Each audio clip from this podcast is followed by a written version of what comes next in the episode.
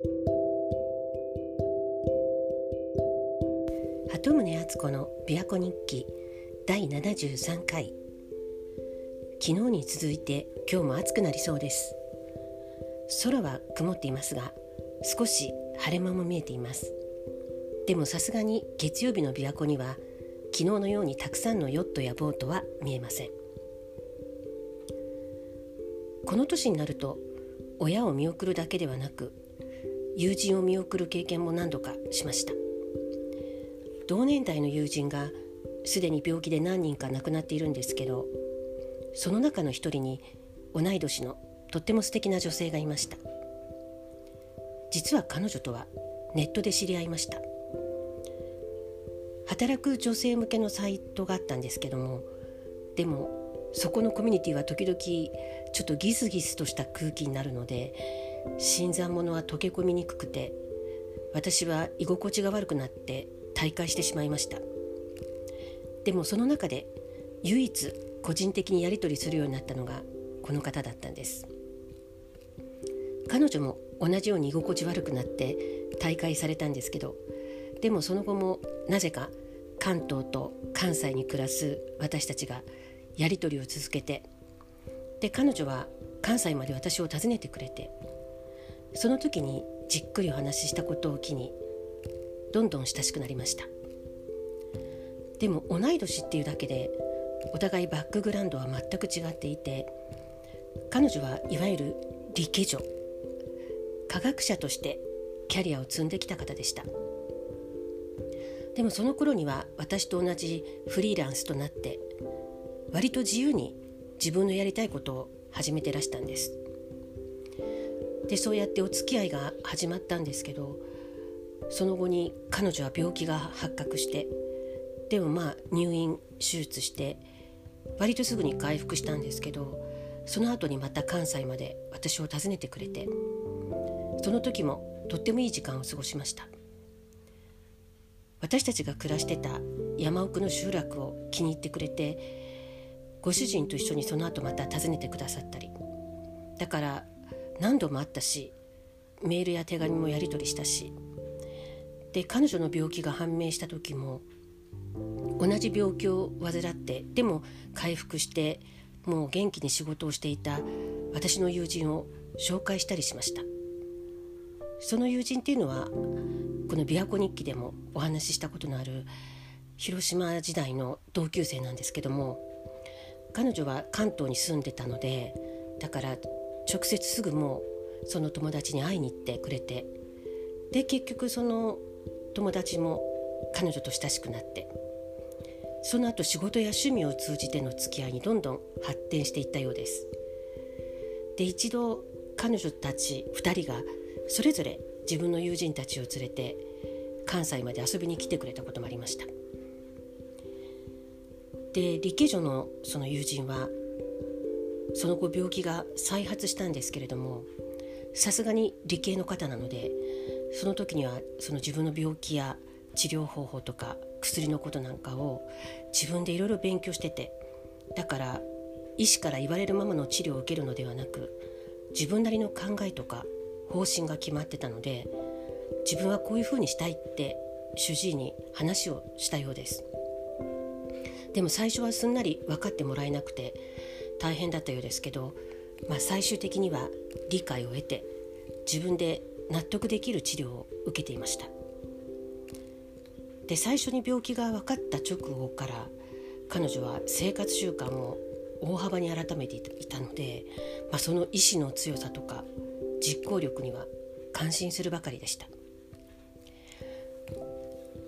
でもその頃には彼女は再発した病気と戦うっていうよりも共存していこうっていうスタンスでいたように思いますまあ事実それでいい感じで日々を過ごしていたようなんですけどその頃彼女から届いた手紙には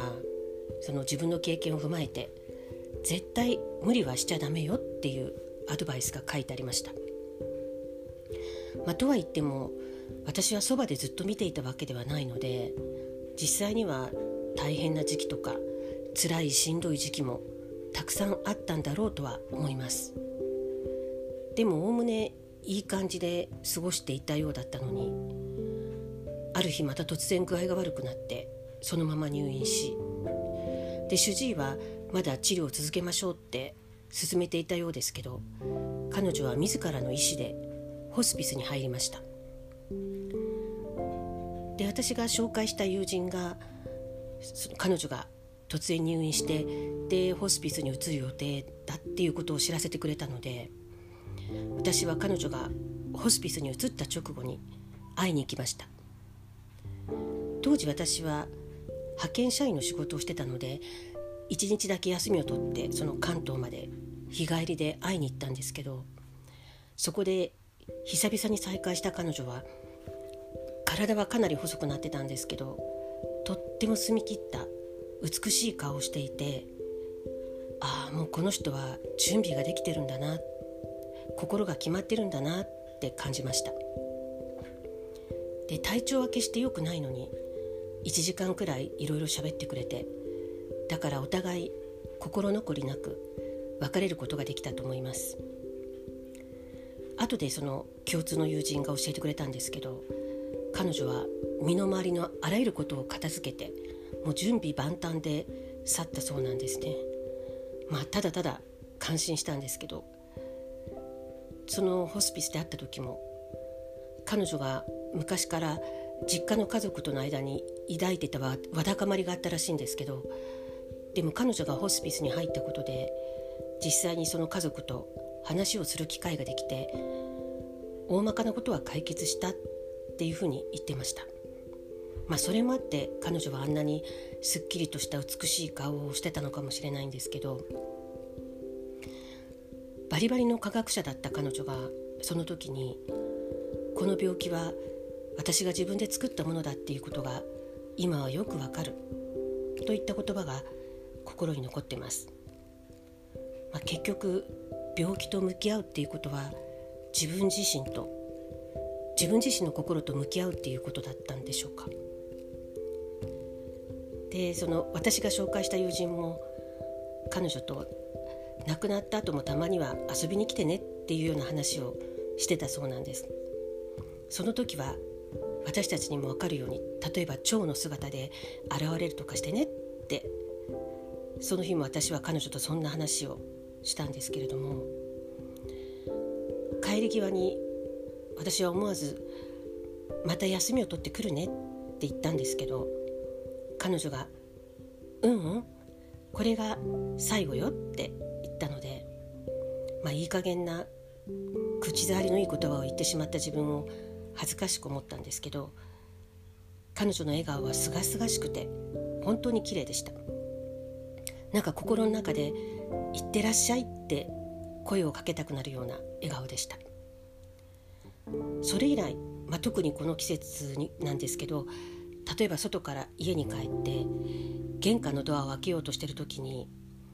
蝶が私のそばをこうひらひら舞ってきたりすることがあるとあもしかして会いに来てくれたって心の中でつぶやいてしまいます。彼女の命日が近づいてきたので今日は思わずこんな話をしました。実は今もアゲハチョウが窓のすぐそばまでやってきたんですけどまさか彼女じゃないですよね。鳩宗敦子でした。